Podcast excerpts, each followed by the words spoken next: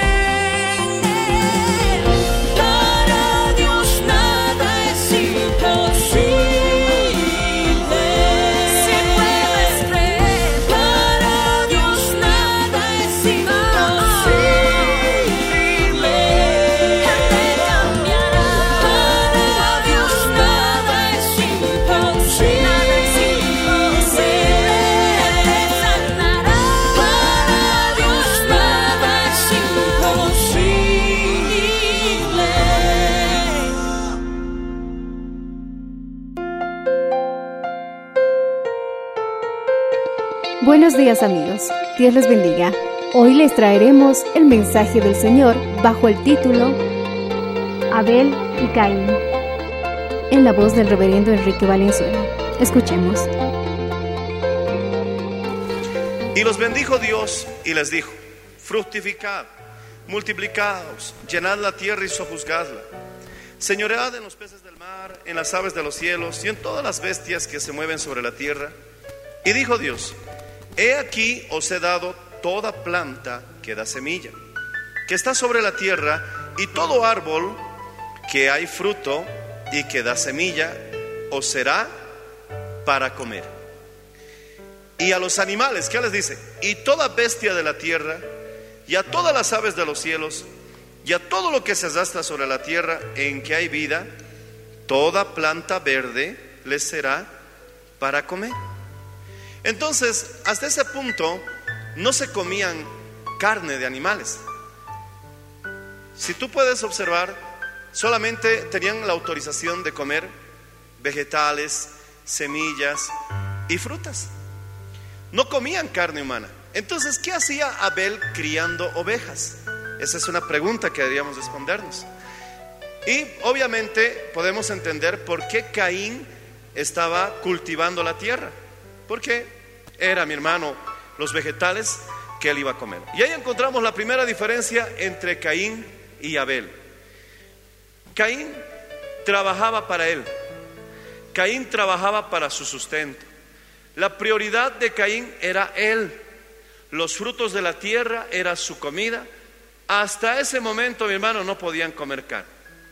En el capítulo 9, después del diluvio, en el verso 3 al 4, el Señor recién les da permiso de comer carne y les dice que todo animal que, había en la tierra podían comer menos sangre. Pero antes del capítulo 9 de Génesis, solo podían comer plantas, semillas y frutas. Entonces Caín trabajaba para su sustento. ¿Qué hacía Abel cuidando ovejas si no podían comer ovejas? La respuesta puede estar en Génesis capítulo 3, verso 21. Vamos a ver Génesis 3, 21, donde dice, y Jehová Dios hizo al hombre y a la mujer túnicas de pieles y los vistió. Mi hermano, la Biblia dice que Jesús fue inmolado antes de la fundación del mundo. Por oh, simple análisis o tal vez eh, teniendo un poquito de lógica, se cree que los animales que el Señor sacrificó, ¿por qué no lo especifica? Dice que sacrificó mi hermano y los vistió con pieles de animales. Pero se cree que pudieron haber sido ovejas. Y por eso Abel ofreció una oveja en sacrificio. Entonces, ahí vemos una diferencia entre Caín y Abel. Caín trabajaba para sí mismo. Abel trabajaba para el Señor. Criaba ovejas para la adoración, para el sacrificio. El animal era para ofrecer, mi hermano, el sacrificio porque entendieron que había que derramar sangre por causa del pecado del hombre y que debía haber un sustituto porque la paga del pecado es muerte. Y con la lana, con las pieles, ellos vestían su desnudez. Él criaba entonces ovejas para sacrificios al Señor y para vestir su desnudez. Decimos amén. ¿Qué diferencia hay cuando uno vive para el Señor y cuando uno vive para sí mismo?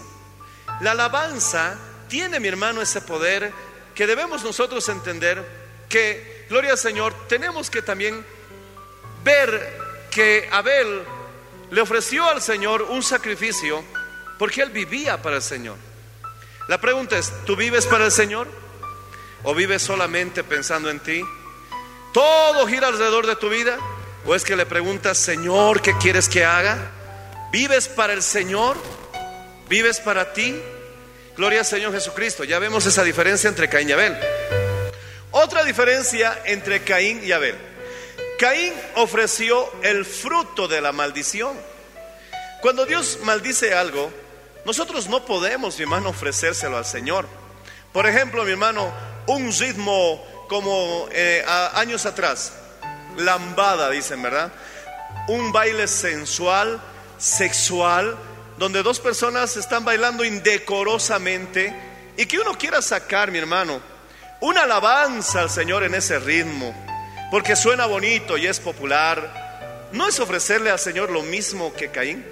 Caín le ofreció a Dios el fruto de la maldición. Veamos Génesis 3.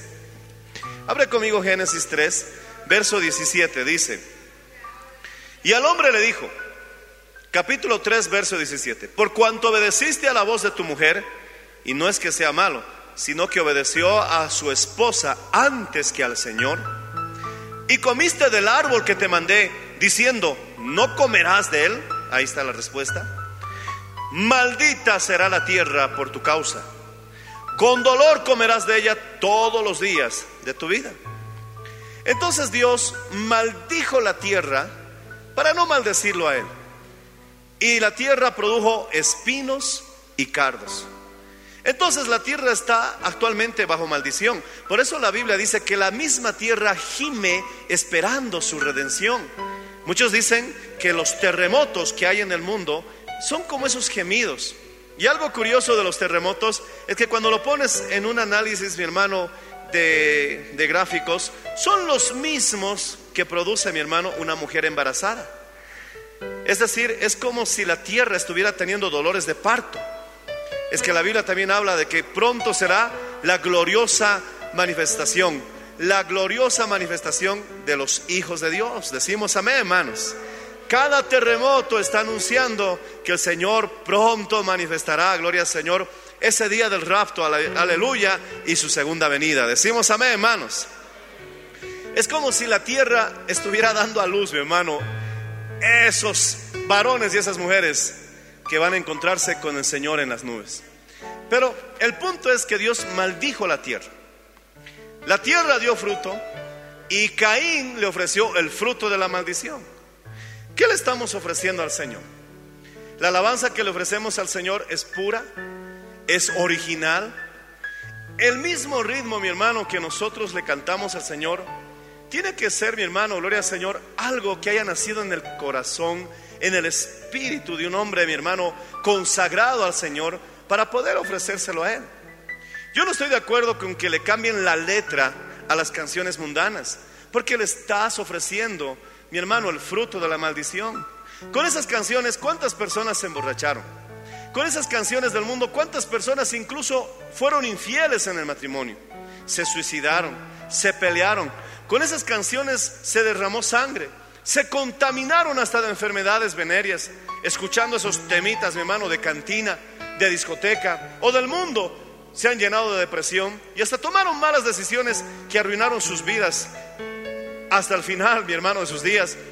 Ahora, cambiarle la letra a esas canciones y pretender ofrecérselo a Dios en este lugar es el mismo error que cometió Caín le ofreció el fruto de la tierra que el Señor había maldecido. Por eso, mi hermano, Dios no le recibió, mi hermano, su ofrenda. Decimos amén, hermanos. Alaba al Señor si puedes hacerlo. Bendito sea el nombre de Jesús. Aleluya. Obviamente las ovejas no crecen de la tierra. No vamos a hacer surco para que salgan las ovejas. Y aunque sí la tierra produció, aunque sí la tierra en el primer capítulo produjo animales, no fue en el tiempo de la maldición. Alabado sea el nombre de Jesús. Posteriormente, gloria al Señor, ya la tierra produjo vegetales, frutas, y Caín le estaba ofreciendo eso a Dios. Mi hermano, debemos tener cuidado si lo que estamos ofreciéndole al Señor es adoración o estamos buscando simplemente llamar la atención a nuestra persona. Ay, qué bonito canta. Eso es del mundo, hermanos. Cantemos lo más hermoso posible, pero para el Señor. Decimos amén, hermanos. No para buscar la admiración del pueblo, porque eso, mi hermano, también nos habla del error que cometió Caín porque en el mundo, mi hermano, hacen eso. La gente canta para buscar admiración, la gente alaba para buscar, mi hermano, renombre, para ser famosos, para que todo el mundo corra detrás de ellos. Y eso, mi hermano, es como ofrecer el fruto de este mundo. Nosotros tenemos que alabar al Señor de una forma diferente. Cantaremos porque queremos tocarle, decimos amén.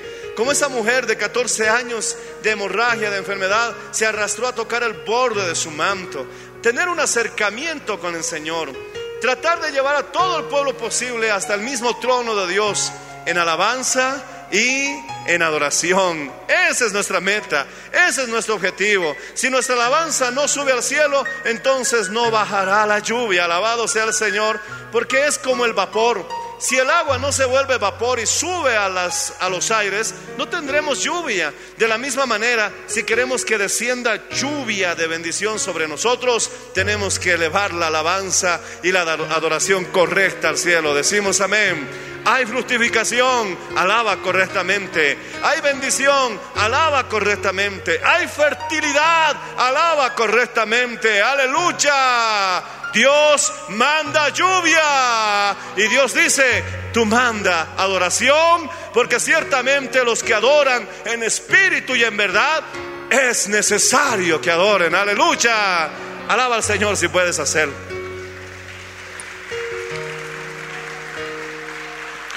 Cada vez que elevas la alabanza correcta, estás preparando tus campos para recibir lluvia. Tu trabajo, mi hermano, Dios lo bendecirá. Tus proyectos, mi hermano, serán regadas con las lluvias de bendición. Pero debemos elevar alabanza. Antes de que llueva, el profeta Elías tuvo un tiempo intenso de adoración y oración. Y entonces, después de siete veces que su colaborador fue a ver qué ocurría, recién vio una pequeña nube del tamaño de una mano. Oh, mi hermano, elevar nuestra adoración y oración al cielo traerá esa nube para que quite tu sequía. Alabado sea el Señor Jesucristo. A veces tu enfermedad está simplemente a un paso de un gloria a Dios. La solución de tu problema quizás simplemente está con levantar las manos como Moisés lo hacía para que los ejércitos enemigos retrocedan. Quizás los muros y los obstáculos del, de Jericó están simplemente, mi hermano, a un toque de trompeta y a un grito de alabanza al Señor para que los muros caigan. Alabado sea el nombre de Cristo y puedas ver, mi hermano, tu victoria sobre todos tus enemigos. Ofrezcamos el sacrificio de Abel y aprendamos de la lección que vemos en Caín. Dios en su bondad y en su misericordia rechaza la adoración de Caín pero no lo rechaza a Él. Es decir, en algún momento Dios pudo haber rechazado nuestra adoración porque lo hicimos en un espíritu incorrecto, enojados, distraídos y hasta con malas intenciones. Te amo, te amo, en vez de decirle al Señor, estamos echando, mi hermano, a ver quién me responde en el pueblo de esa palabra, poder en la sangre de Jesús. Y en ese momento pudo haber sido rechazado nuestra adoración pero Dios no estaba rechazando a Caín, sino le dijo, si bien no hicieres, ¿no serás tú también recompensado? ¿No serás tú también eh, aprobado, alabado? Le estaba animando a que él pudiera corregirse para que pueda, mi hermano, él también ofrecer una adoración aceptable. Pero ¿qué hizo? respondió mal. En lugar de aceptar la corrección, dice que se puso mal contra, contra Abel. Y eso puede a nosotros advertirnos de que si no aceptamos la corrección de Dios, nos vamos a ensañar, nos vamos a amargar contra aquellos hombres y mujeres que Dios está bendiciendo. Y eso es peligroso, hermano. Es mejor aceptar la corrección de Dios que tener que levantarnos contra nuestro hermano porque Dios lo bendijo, porque Dios lo aceptó a él, porque Dios lo levantó a él. Si no aceptamos la corrección, cometeremos ese error. En lugar de alegrarte por la bendición de tu hermano, complotarás contra él. En lugar de bendecir porque Dios lo está prosperando, hablarás mal contra él. Uh, abundan esas personas que no pueden soportar que el vecino, que el amigo prospere. Y lo primero que dicen es que está haciendo algo malo o lo acusan hasta de narcotraficante. Pero quiero decirte algo. Si Dios está bendiciendo a tu vecino, si Dios está bendiciendo a uno de tus hermanos, y si Dios lo está haciendo cerca de ti, es porque simplemente Él te está mostrando lo que Él puede hacer también contigo. Alabado sea el nombre del Señor Jesucristo. Alaba Señor si puedes hacerlo, hermano. Si Dios recibió el sacrificio de Abel, le estaba mostrando a Caín que también puede hacerlo con él. Pero le animó, corrígelo. Pero Caín respondió mal. Mi hermano, Caín ofreció el fruto de la maldición, pero Abel ofreció un cordero. Nuestra alabanza debe tener compatibilidad, relación, acercamiento con Jesús. Tú sabes, hermano, que hay accesorios. Ustedes que tienen sus smartphones, tú no vas a comprar cualquier funda. Tiene que ser compatible. Tiene que ser la misma marca. O por lo menos de la misma línea. Porque si le pones cualquier funda, va a tapar tu cámara. Y no puede ser que te quedes sin una selfie, ¿verdad? Por comprar el estuche equivocado. ¡Qué fatalidad! Se te va a caer el teléfono porque no es del tamaño exacto, no es compatible. Nuestra alabanza, mi hermano, de la misma manera, tiene que acercarse, tiene que identificarse, tiene que ser compatible con el Cordero de Dios que quita el pecado del mundo. Decimos amén, hermanos. ¿Te das cuenta que Abel era manso? ¿Por qué te digo esto? Porque Caín no ofreció un cordero porque él mismo no era manso. Él mató a su hermano. No había una relación entre él y el cordero. De la misma manera, mi hermano, nosotros también cuando alabemos a Dios, tenemos que tratar de elevar esa alabanza que más compatible sea con el Señor. Alguien me decía, pastor, ¿por qué no danzamos en la iglesia? Porque vamos a parecernos al fruto que ofrece el mundo. Aquí vamos a tener hermanitas ensayando los pasos. Una hermana va a venir y va a decir, pastor, Dios me ha revelado un pasito para cantarle y alabarle al Señor en la iglesia. Ah, sí, no me digas. ¿Y qué pasito te ha revelado? Un pasito para adelante, un pasito para atrás. Y mueves la cintura y mueves el esternón y levantas las manos para alabar al Señor. Poder en la sangre de Jesús. Y a todas las chicas les ponen a bailar así. No, mi hermano. No, no, no le ofrezcamos al Señor nuestra carne. Lo que Dios quiere es, mi hermano, adoradores en espíritu, no en la carne, en espíritu y en verdad. Alabado sea el nombre, Señor Jesucristo. Alábale al Señor si puedes hacerlo. Y muchos quieren empezar la alabanza de afuera para adentro. Cuando Dios nos pide que empecemos desde adentro para afuera. En espíritu. El, el espíritu es la parte más profunda de tu ser. Donde Dios habita. Y luego, mi hermano, tu espíritu, por la unción del Espíritu Santo, debe tomar tu alma. Y en tu alma está tu voluntad, tu pensamiento y tus emociones. Ya, mi hermano, tu mente está en la iglesia. Porque este pueblo de labios me honra, pero su mente está lejos de mí. Su corazón está lejos de mí. Su alma está lejos de mí. ¿Cuántos dicen aleluya? Estás honrando a Dios con tus labios, pero ¿dónde está tu mente? ¿Habré apagado la cocina? ¿Habré desenchufado la plancha? ¿Habré cesado la puerta de la casa? ¿Le habré dado comida al perro? ¿Y si se muere de hambre hasta que vuelva de la iglesia? Puedes decir aleluya, pero a veces tu corazón está lejos, mi hermano. Pero cuando, mi hermano, tu corazón está cerca de Él, entonces es que tu espíritu ya ha pasado a la etapa del alma donde tu alma, es decir, tu voluntad, tus sentimientos, tu intelecto, ya se han comprometido también en la alabanza. Alabado sea el nombre Señor. Y como Dios quiere que la alabanza empiece desde adentro para afuera, llega un momento, hermano, en que tu cuerpo ya está involucrado y a veces, mi hermano, vemos personas danzando lo que realmente nosotros llamamos en el Espíritu, porque es el Señor quien guía. Otros saltando, otros hablando en lenguas, otros simplemente recibiendo una descarga de poder, que su cuerpo simplemente reacciona con un sacudón, o mi hermano, con un temblor, porque esto es poder de Dios. Decimos amén, hermanos. Es desde lo más profundo hacia afuera. Pero muchos quieren empezar de afuera para adentro. ¿Y qué pasa? Se quedan a mitad del camino. En espíritu y en verdad. Verdad se refiere a la palabra de Dios. Mi hermano, gloria al Señor Jesucristo. En Salmos 119, abre conmigo, veamos dos salmos que quiero que los músicos tomen muy en cuenta. Salmo 119, verso 54. Alaba al Señor si puedes. Qué bueno es el Señor Jesús. El Salmo 119, verso 54, dice de la siguiente manera. Cánticos fueron para mí tus estatutos, en la casa en donde fui extranjero. Este salmo nos dice que debe haber comunión, gloria al Señor, con Dios. Los músicos deben tener comunión con Dios. Cuando yo me puse a averiguar la palabra estatuto, Resulta que en la Biblia hay varias palabras parecidas, pero su significado es diferente. Son parecidas, están relacionadas, pero cada una tiene un significado que apunta a un objetivo. Estatutos, mandamientos, ley, decretos, ordenanzas. Parece que fuese lo mismo. Pero cuando me puse a averiguar la palabra estatuto, se refiere también a porción.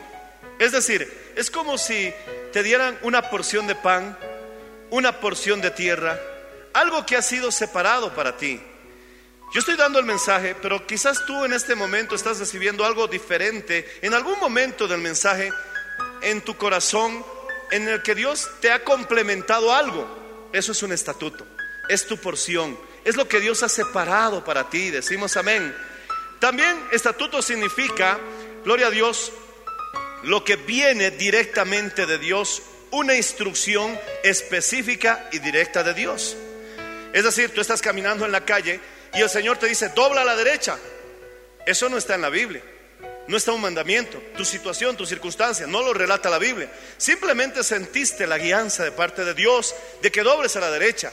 Esa es una instrucción específica. Mi hermano, directa de parte de Dios para tu vida. A eso la Biblia lo llama estatuto. Alabado sea el nombre Señor Jesucristo. ¿Cómo puedes recibir el estatuto? ¿Cómo puedes recibir tu porción?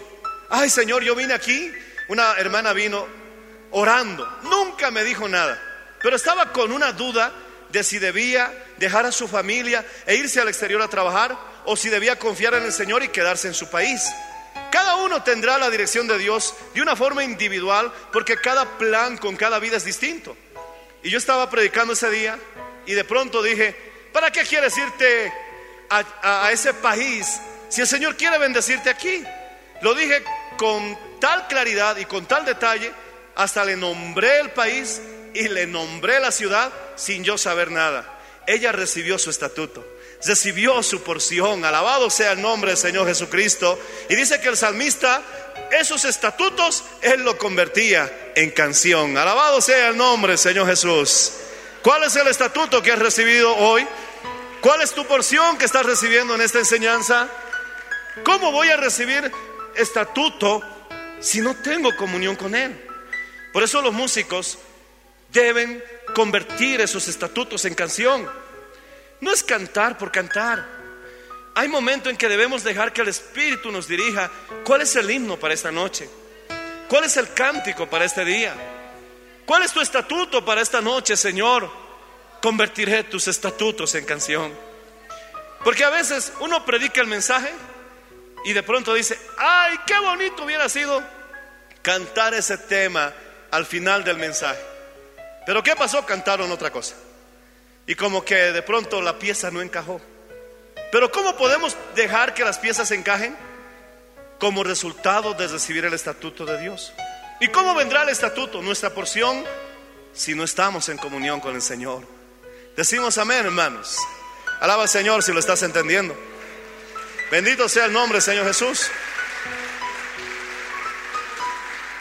Ahora si vamos al verso 7, Salmo 119, verso 7, dice, te alabaré con rectitud de corazón cuando aprendiere tus justos juicios.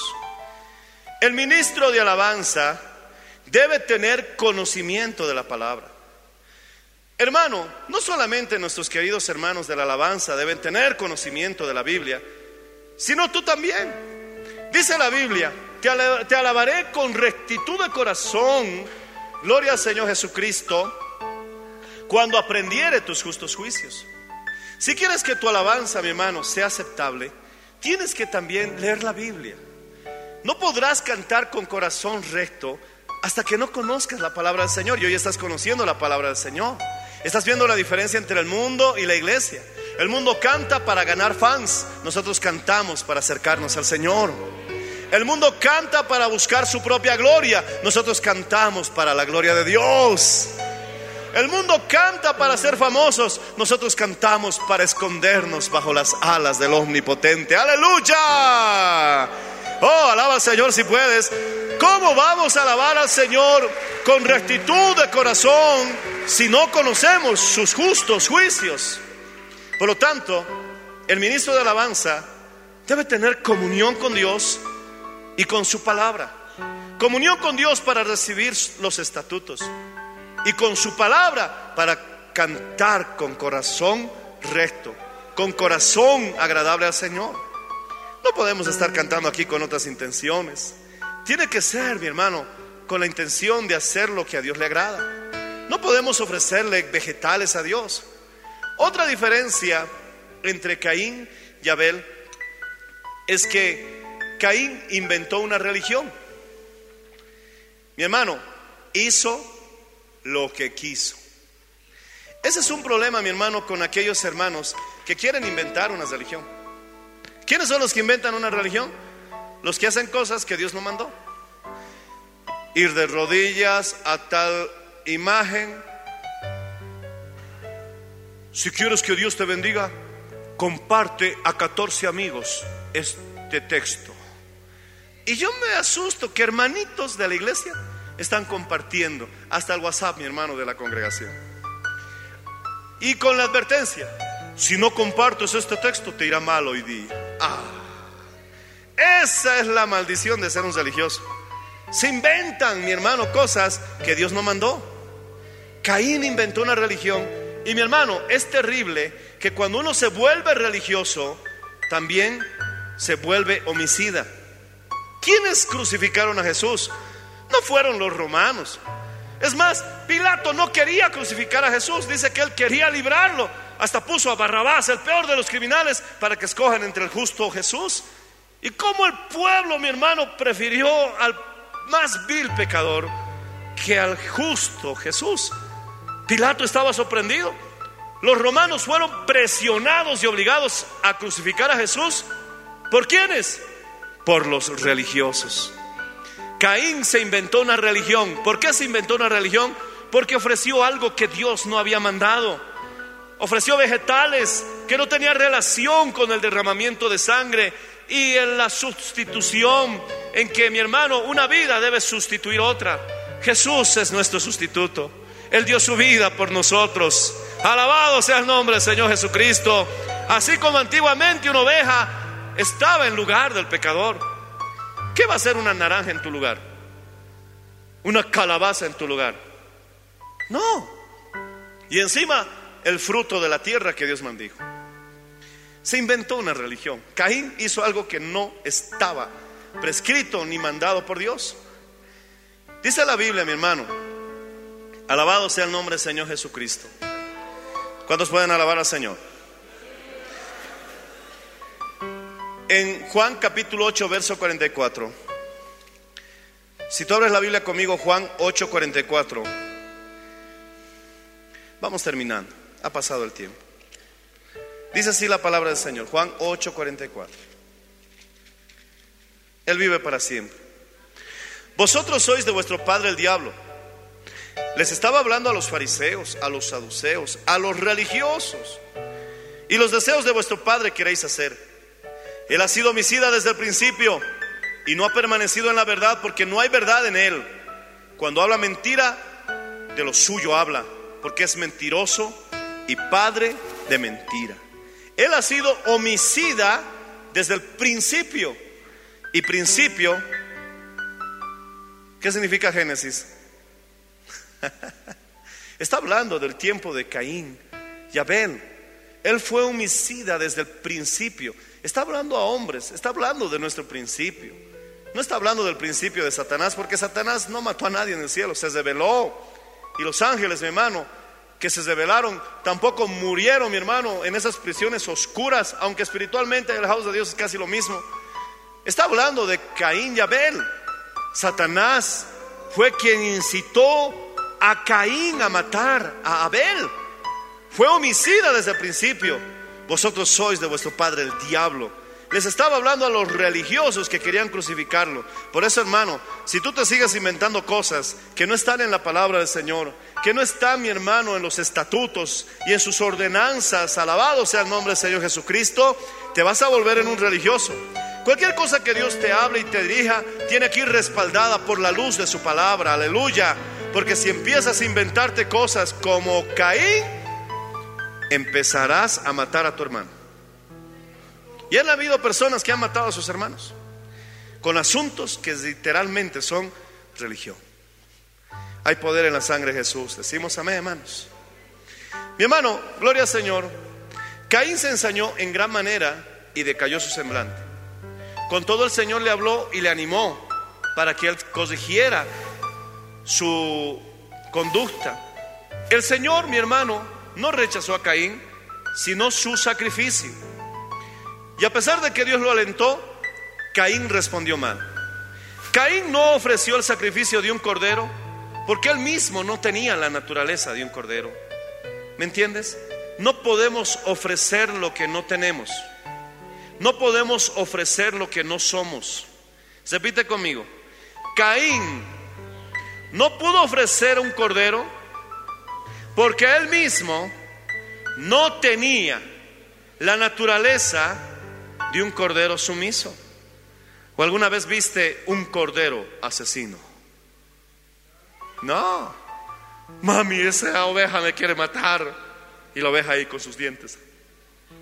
No. Es más, cuando sacrificas una oveja, es mansa. Y no es difícil sacrificarla. No podemos ofrecer a Dios lo que no tenemos. No podemos ofrecer a Dios lo que no somos. Decimos amén. Tu alabanza tiene que identificarte. Si vas a cantar fe, mi hermano, tienes que identificarte con la fe, con una vida de fe. No digas que Dios te va a sanar y por dentro digas que vas a morir. No te preocupes del coronavirus, el Señor tiene un antídoto. ¿Sabes cuál es el antídoto del coronavirus? El Salmo 91. Alabado sea el nombre del Señor. No temeré tesor nocturno ni pestilencia. Aleluya. Que destruya de día. Caerán mil a mi lado, diez mil a mi diestra, mas a mí no me llegará. Alabado sea el nombre del Señor Jesús. Ese es tu antídoto. Y debes, mi hermano, identificarte con tu alabanza. Por eso hay personas que no pueden cantar, Gloria al Señor, levanto mis manos, porque sus manos no están limpias. Y no me refiero a lavarse con agua y jabón.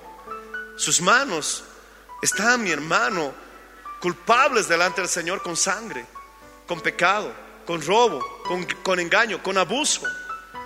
Y ellos mismos no pueden, mi hermano, identificarse con su alabanza, como Caín no pudo ofrecer un cordero, porque él no tenía esa naturaleza, un cordero. En cambio ofreció un vegetal, que un vegetal no siente, no habla, está adormecido. Mi hermano, pero un cordero está vivo. Hasta saltan los corderitos de la manada. Pueden ir, pueden venir y se dejan guiar por su pastor. Mi hermano, oh, si tú no te dejas guiar por el Señor, si pareces un árbol, mi hermano tieso en el culto, alabado sea el nombre del Señor, ¿qué alabanza estás ofreciendo? Es que no podemos ofrecer algo que no se identifique con nuestra naturaleza. Abel ofreció un cordero porque él también era manso como un cordero. Caín no pudo hacerlo porque no se identificaba, mi hermano, con ese cordero, porque evidentemente mató a su hermano. Alabado sea el nombre del Señor Jesucristo. Levanta las manos y alaba al Señor si lo estás entendiendo. Y a su nombre, y a su gloria. Siempre que alguien ofrece su talento y ministerio y se da cuenta que el Señor no lo bendice, éste enfrenta con la misma decisión que tuvo que enfrentar Caín. Puede aceptar la corrección y la reprensión de Dios y corregirse, o puede levantarse en ira contra aquellos que Dios está bendiciendo. Y hay personas que no se les puede corregir. Mi hermano, la Biblia dice que Caín habitó en la tierra de Nod. Y Nod significa vagar. Caín fue a vivir a la tierra sin sentido, a la tierra sin rumbo, a la tierra sin metas, a la tierra sin objetivo. Un vagabundo puede ir por el mismo camino que yo estoy yendo, puede caminar los mismos kilómetros que yo estoy caminando, pero ¿cuál es la diferencia entre un viajero y un vagabundo? El vagabundo no tiene un destino, no sabe a dónde va, pero el viajero, el peregrino, tiene, mi hermano, un destino. Oh, gloria a Dios, tiene una meta. El viajero sabe a dónde debe llegar. Caín, porque aborreció a su hermano, perdió la brújula de su vida, perdió el sentido y la dirección y propósito de su existencia. ¿Cuántos viven, mi hermano, sin metas en la vida? De aquí a cinco años, ¿qué será? Ah, ¿qué me importa? De aquí a diez años, no me interesa. Parece que sus vidas, mi hermano, no tienen propósito. Deberías preguntarte, ¿estás aborreciendo a algún hermano? ¿Tienes algo contra alguien? Porque ciertamente eso te llevó a habitar a tierra de Nod. Y Nod significa vagar. Esa fue la maldición que Dios le dijo en Génesis 4:12, errante y extranjero serás en la tierra porque derramaste la sangre de tu hermano Abel. Alaba al Señor si puedes, hermano. Vamos un texto más. Primera de Juan, capítulo 2. Primera de Juan, capítulo 2. Alaba al Señor si puedes, hermano. Mira en el capítulo 2 cómo corrobora esto la misma palabra del Señor. En el verso 11 dice, porque el que aborrece a su hermano está en tinieblas y anda en tinieblas y no sabe a dónde va porque las tinieblas le han cegado los ojos. No sabe dónde va. El que aborrece a su hermano está en tinieblas. Y verso 15, mira lo que dice el verso 15, capítulo 2 de Primera de Juan. El verso 15 no améis al mundo, ni las cosas que están en el mundo. Alabado sea el Señor Jesús. Perdón, 3. Capítulo 3. No te enojes conmigo, vas a vagar, tranquilo. Capítulo 3, verso 15. Todo aquel que aborrece a su hermano es homicida. Y sabéis que ningún homicida tiene vida eterna permanentemente en él. Muchos viven sin destino, sin propósito, sin sueños en la vida, sin anhelos que alcanzar. Incluso pastores y ministros no pueden soñar con un ministerio grande. No pueden imaginar el éxito, mi hermano, que Dios tiene preparado para sus vidas en el futuro. Permítame usar un término más religioso, victoria que Dios tiene para su vida en el futuro. no pueden. ¿Por qué aborreces a tu hermano? ¿Estás en tinieblas? ¿No sabes a dónde vas? Eso te ha llevado a la tierra de no. Mi hermano, hablamos la primera adoración en la Biblia, Génesis capítulo 4. Ahora cerremos y concluyamos con la última adoración en la Biblia. Apocalipsis capítulo, gloria al Señor 22, verso 8 al 9 y ponte de pie. Apocalipsis 22, verso 8 al 9.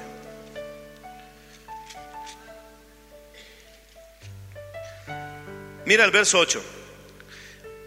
Apocalipsis 22, verso 8.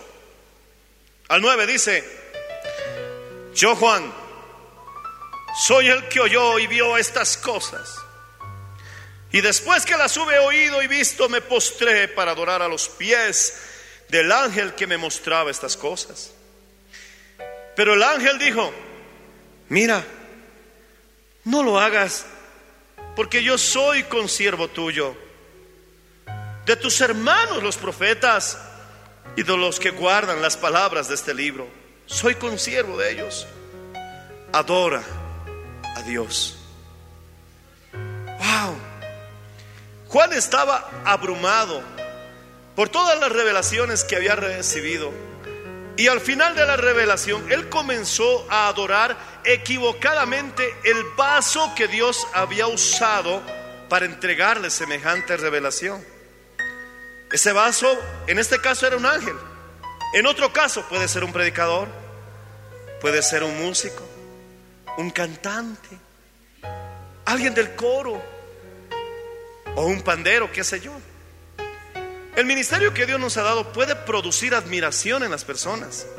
Y mira, un apóstol de más de 90 años, maduro en el Señor, tuvo la tentación de adorar al ángel porque abrumado por las revelaciones que había recibido, estuvo a punto de adorar al vaso. Pero el vaso le dijo, soy tu consiervo. Adora a Dios, alabado sea el nombre, Señor Jesús.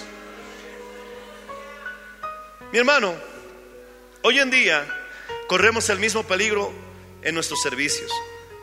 Que la gente admire o idolatre a un líder de alabanza, a un músico, a un corista, que están trayendo la unción, la bendición al pueblo.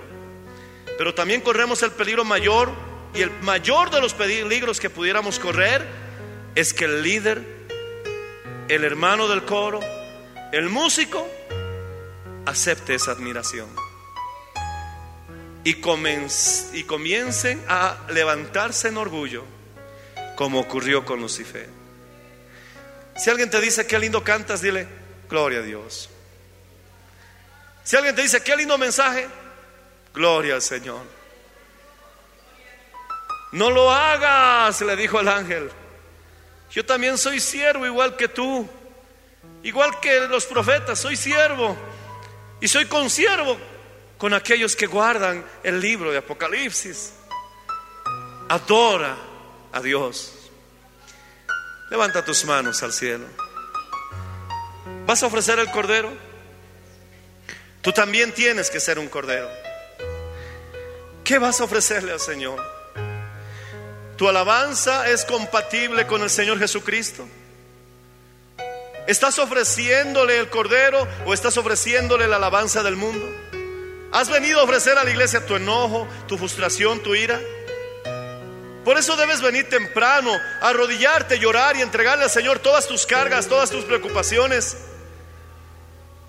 Y luego presentarte delante del Señor. Es hora, mi hermano, de orar como Elías para que venga la lluvia. Es hora de que tu negocio reverdezca. Es hora de quitar la aridez de tu hogar, de tu matrimonio. Es hora, mi hermano, de que reverdezcas como la vara de Aarón. Si estás enfermo, resucita. Es tiempo, mi hermano, de que crezcas. Es hora de deshacernos de los espinos, de los cardos que quieren ahogar la semilla que Dios ha plantado en nosotros. Pero para que esa semilla de victoria, esa semilla que se resume en el mismo Señor Jesucristo, el verbo, oh, la palabra por excelencia, para que crezca esa semilla en nosotros, tiene que ser regada tiene que ser regada por las aguas del Espíritu. No en vano la Biblia dice que deben correr esos ríos de agua viva que saltan para vida eterna. Y un río se vuelve caudaloso porque ha llovido.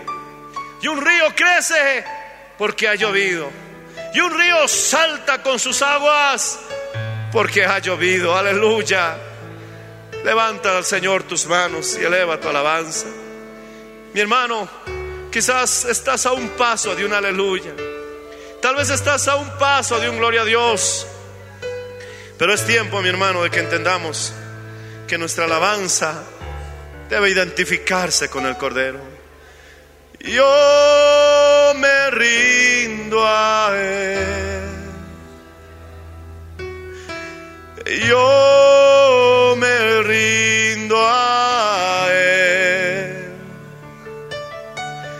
Todo a Cristo yo me entrego.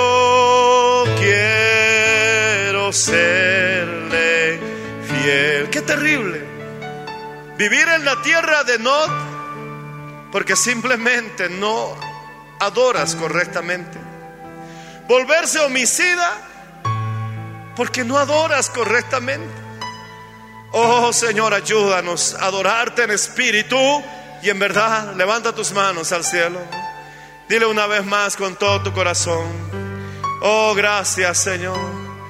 Quiero serle fiel. ¿Alguien puede elevar su voz? Yo me rindo a Él. Yo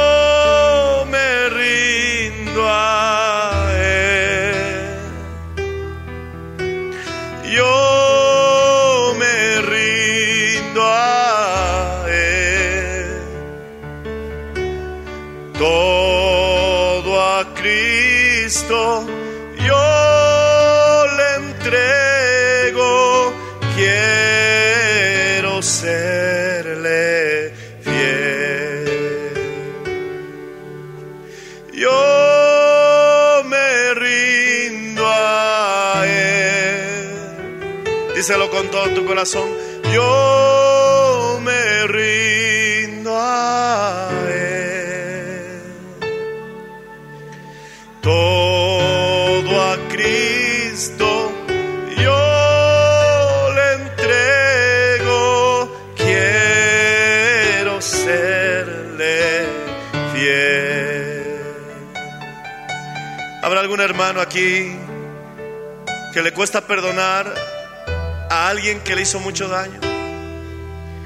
Tal vez hace mucho tiempo alguien te hirió y no lo has podido olvidar. Tal vez eso te ha sacado del curso y has estado habitando en la tierra de no porque aborreciste a tu hermano. Por algún motivo, por alguna razón, el Señor quiere que cobres otra vez esa dirección para tu vida. Porque tú no eres errante, tú eres extranjero y peregrino que tiene un destino que es su ciudad celestial. Tú no eres un errante porque Dios tiene un propósito con tu vida. Estuviste metido en un hoyo, Él es quien saca del hoyo tu vida. Tú no estás perdido, Él quiere que encuentres tu destino, la meta, la misión que tienes en esta tierra. Jesús mismo en aquella cruz dijo, consumado es. ¿Por qué? Porque Él nos amó. Nos amó hasta morir en la cruz. Cuando tú amas a tu hermano, hace que puedas ver, mi hermano, con claridad y dejes de ser errante. Es hora de que sueñes con lo que Dios tiene para ti en el ministerio. Es hora de que sueñes viendo resurgir, mi hermano, tu familia. Oh, solventándote, alabado sea el Señor de las bendiciones de Dios, saliendo de esa deuda, pagando, mi hermano, esas cuentas, viviendo una vida con victoria, con destino, con propósito. Pero nunca lo lograrás si sigues aborreciendo a tu hermano. O incluso, peor aún, aborreciéndote tú mismo. Habrá alguien que quiera acercarse este día al altar y decir, Señor, ya no quiero estar más molesto, ya no quiero estar más enojado, quiero amar a mi hermano, quiero alegrarme porque has bendecido a mi pariente, a mi vecino, a mi amigo. Quiero, Señor, festejar los triunfos de otros. Oh, Señor, y yo corregirme porque me estás diciendo que también puedes hacerlo conmigo. ¿Hay alguien? Acércate. Vamos a orar por tu vida. Él vive para siempre.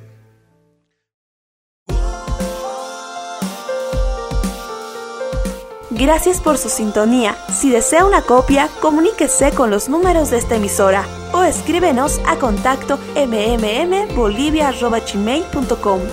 Nos volveremos a encontrar en nuestra próxima edición de Para Dios nada es imposible. Dios les bendiga.